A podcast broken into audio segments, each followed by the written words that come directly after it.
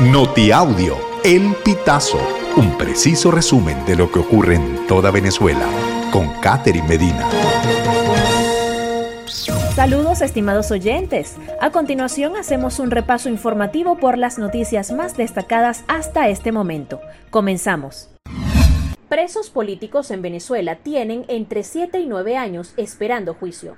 Teres Lima Lavé, directora de la ONG Justicia y Proceso Venezuela, ofreció estas declaraciones durante una rueda de prensa, donde también actualizó la cifra de detenidos por razones políticas en el país, que asciende a 286. Malavé señaló que la permanencia de ciudadanos por más de tres años en las cárceles sin juicio es una violación al Código Orgánico Procesal Penal, que en su artículo 230 establece como máximo un tiempo de tres años de privación de libertad preventiva.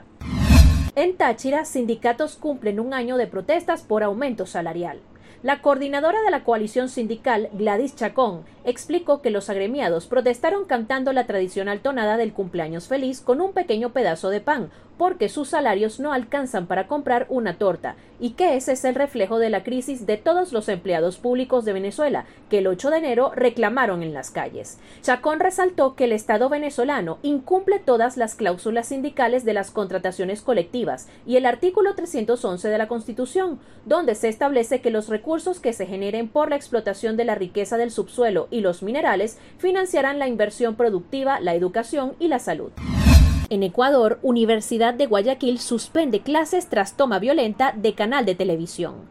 La Universidad de Guayaquil suspendió este martes 9 de enero todas las actividades en sus instalaciones, luego de que hombres armados tomaran al canal de TC Televisión en Ecuador en plena transmisión en vivo.